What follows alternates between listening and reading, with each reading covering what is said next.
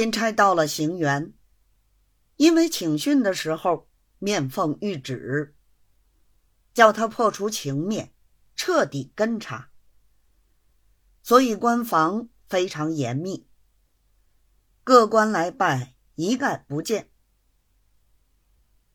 又禁足随缘人等，不准出门，也不准会客。大门内派了一员巡捕官。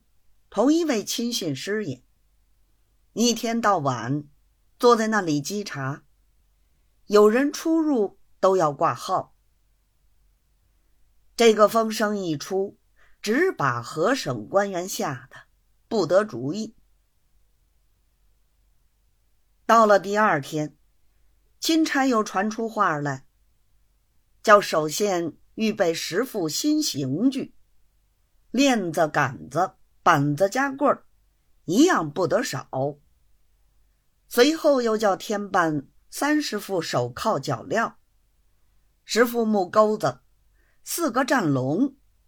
首先奉命去办，连夜做好，次日一早送到行辕。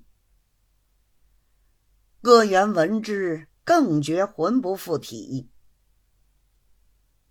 刑具造齐之后。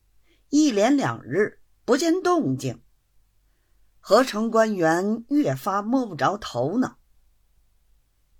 凡钦差一举一动，首县及本省所派的文武巡捕，均随时禀知府院。今因不见动静，自然格外惊疑。